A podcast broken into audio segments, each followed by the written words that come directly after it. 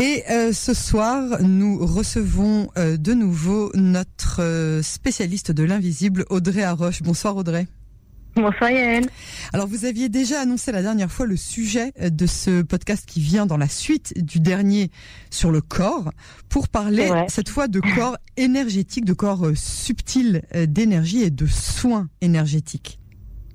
Oui, euh, en fait, la connaissance de, de, de l'énergie subtile a, a, toujours existé dans toutes les cultures et dans toutes les époques. Euh, et ces dernières décennies, c'est surtout de l'Asie que ça nous vient, c'est-à-dire que la médecine chinoise en parle, le yoga en Inde, et puis récemment aussi euh, le Reiki au Japon, dont on a tous plus ou moins entendu parler. Chaque être vivant possède un corps physique, mais aussi un corps énergétique, et on va voir que l'on parle de corps énergétique, même pour une plante, un animal, en tout cas pour l'ensemble du vivant. Même pour les plantes. Alors les animaux, je veux bien, les, les humains évidemment, mais alors les plantes, ça, ça m'intéresse. Bon, si on, de, de, façon très très globale, la première question qui me vient à l'esprit, c'est qu'est-ce que c'est en fait que l'énergie, tout court en physique, euh, l'énergie, c'est un mouvement de particules, de, de, molécules qui va produire une force, qui va produire une chaleur.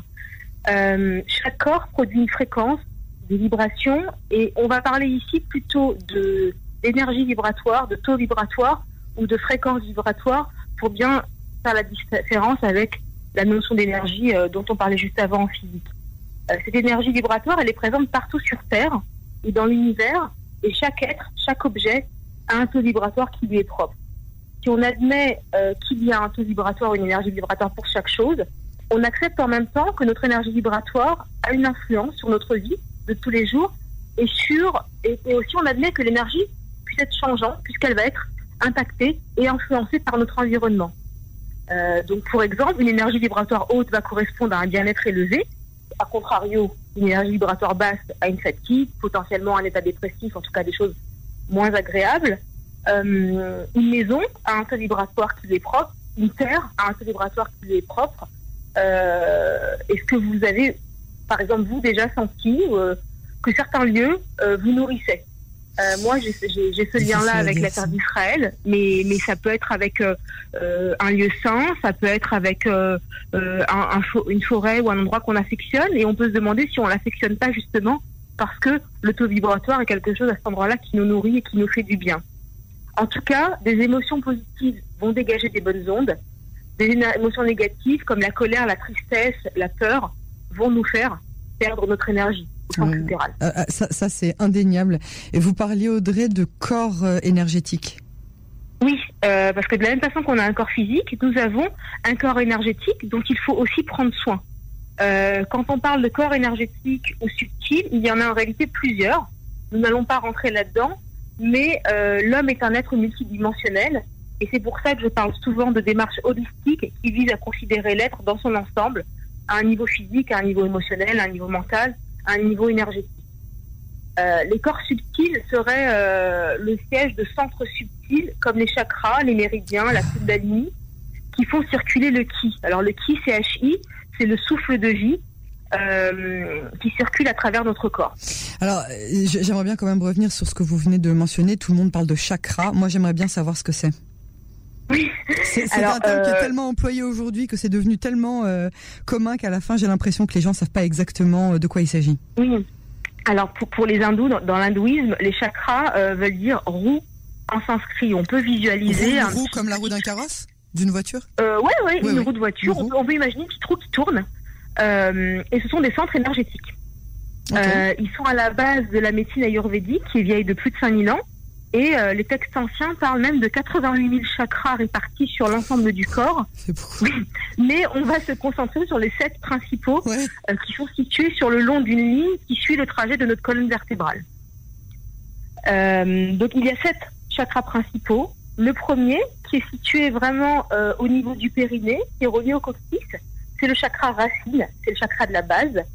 Il est associé à la couleur rouge et, euh, et, à tout ce qui est en lien avec la réalisation, la concrétisation dans la matière, l'action, l'argent, mmh. la confiance en soi. On est vraiment euh, donc coccyx, les jambes, on s'ancre dans le sol. C'est vraiment voilà, c'est l'ancrage. Ok. Le deuxième chakra, donc on monte un petit peu plus haut. Il est situé au niveau des organes, au-dessus des organes génitaux. On l'appelle le chakra sacré. Il est relié au sacrum. à la base de la colonne.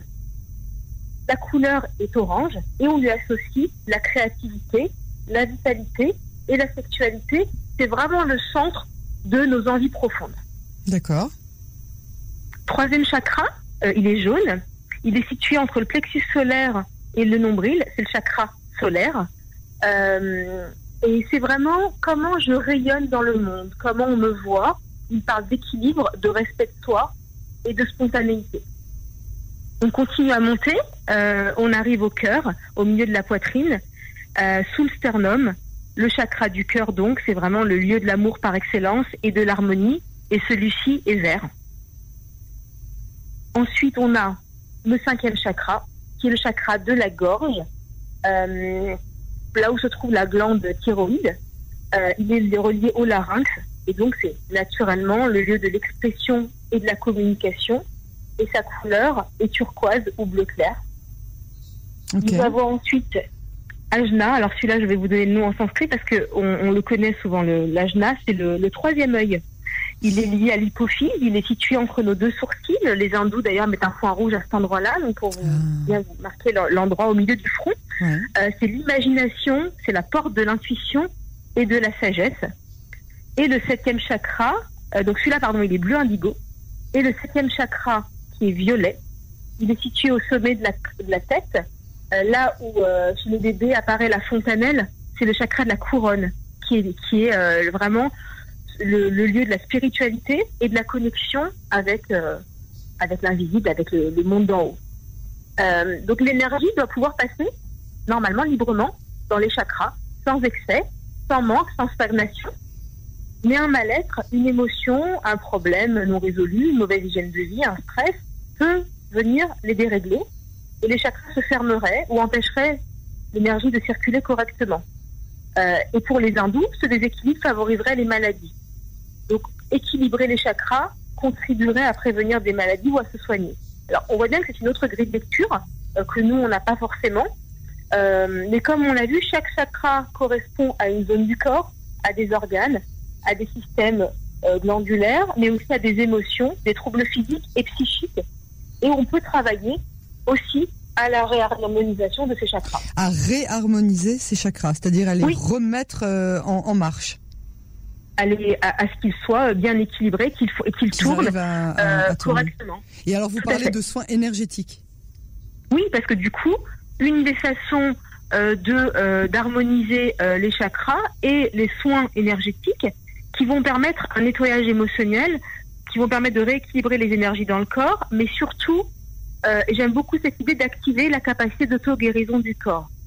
C'est-à-dire que le corps, naturellement, tendrait à pouvoir s'auto-réguler et, euh, et se guérir lui-même. C'est-à-dire qu'une personne qui donne un soin n'est pas guérisseur, elle est un canal qui va activer les énergies du corps de la personne qui reçoit le soin.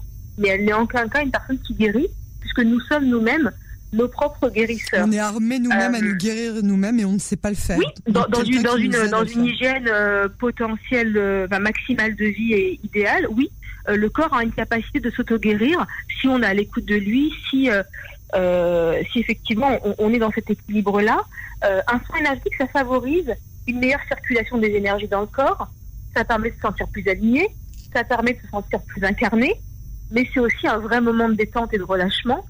Euh, comment ça se pratique? Alors, il y a différents soins énergétiques. On a évoqué le Reiki tout à l'heure, mais il y a beaucoup d'autres techniques de soins énergétiques qui existent. En général, un soin énergétique se pratique par apposition des mains sur le corps il peut aussi se pratiquer à distance, euh, mais je vous cache pas qu'en tout cas, c'est mon avis personnel, c'est beaucoup plus agréable de recevoir un soin en présentiel euh, parce que je crois fondamentalement que les corps ont besoin d'être touchés. Ah, ça c'est pas euh, il y a des gens qui aiment pas trop ça. Est-ce qu'il y a d'autres façons de prendre de prendre soin de notre énergie justement? Alors on, va recouper des choses qu'on a déjà dit euh, lors de, de, de l'émission sur, sur le corps, mais on, voit bien que tout interagit et tout s'influence.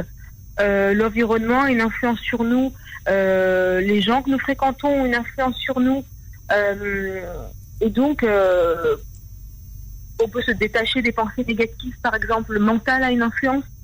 essayer d'être positive ou de pratiquer la gratitude, c'est des émotions qui sont plus élevés et qui vont aussi du coup permettre de d'augmenter un taux vibratoire. Écoutez de la musique. Euh, la musique a, quelque chose de, de, très très fort et euh, je ne sais pas si vous connaissez euh, des musiques en 432 Hz. Donc c'est une fréquence musicale qui, ça a été scientifiquement prouvé, favoriserait le bien-être. Donc on trouve hein, partout sur Internet des musiques en 432 Hz. Donc en général c'est sans parole, hein, c'est vraiment juste de la musique mais c'est des, des, musiques qu'on peut se mettre et qui, et qui font du bien. C'est quoi C'est des musiques zen euh, qui sont Oui, c'est des musiques plutôt zen. Faut aimer, hein. des musiques pas tout le monde Faut aimer, je suis d'accord. Mais bon, c'est pour ça que c'est une, une, des possibilités, mais on peut revenir aux fondamentaux, de faire de l'exercice, euh, de voilà, de, de, dans tout cas, et de se mettre en mouvement, de danser. Euh, c'est pas forcément du sport. Euh, toutes ces choses-là favorisent voilà, un taux vibratoire plus élevé, et qui dit un taux vibratoire plus élevé dit un bien-être plus grand. Écoutez Audrey Arroche, voilà qui nous donne beaucoup de travail à faire pour essayer de prendre un petit peu plus soin de notre corps, en tout cas de notre corps énergétique, de faire plus attention à nous, quoi qu'il arrive. Et c'est euh, grâce à vous qu'on peut euh, découvrir euh, ce genre de, de méthode. On vous donne très bientôt rendez-vous pour la suite de nos émissions sur sur l'invisible. Et en tout cas, on vous remercie infiniment pour ces jolies précisions de ce soir. Avec plaisir, merci à elle. À très bientôt. Au revoir, bonne soirée. Au revoir.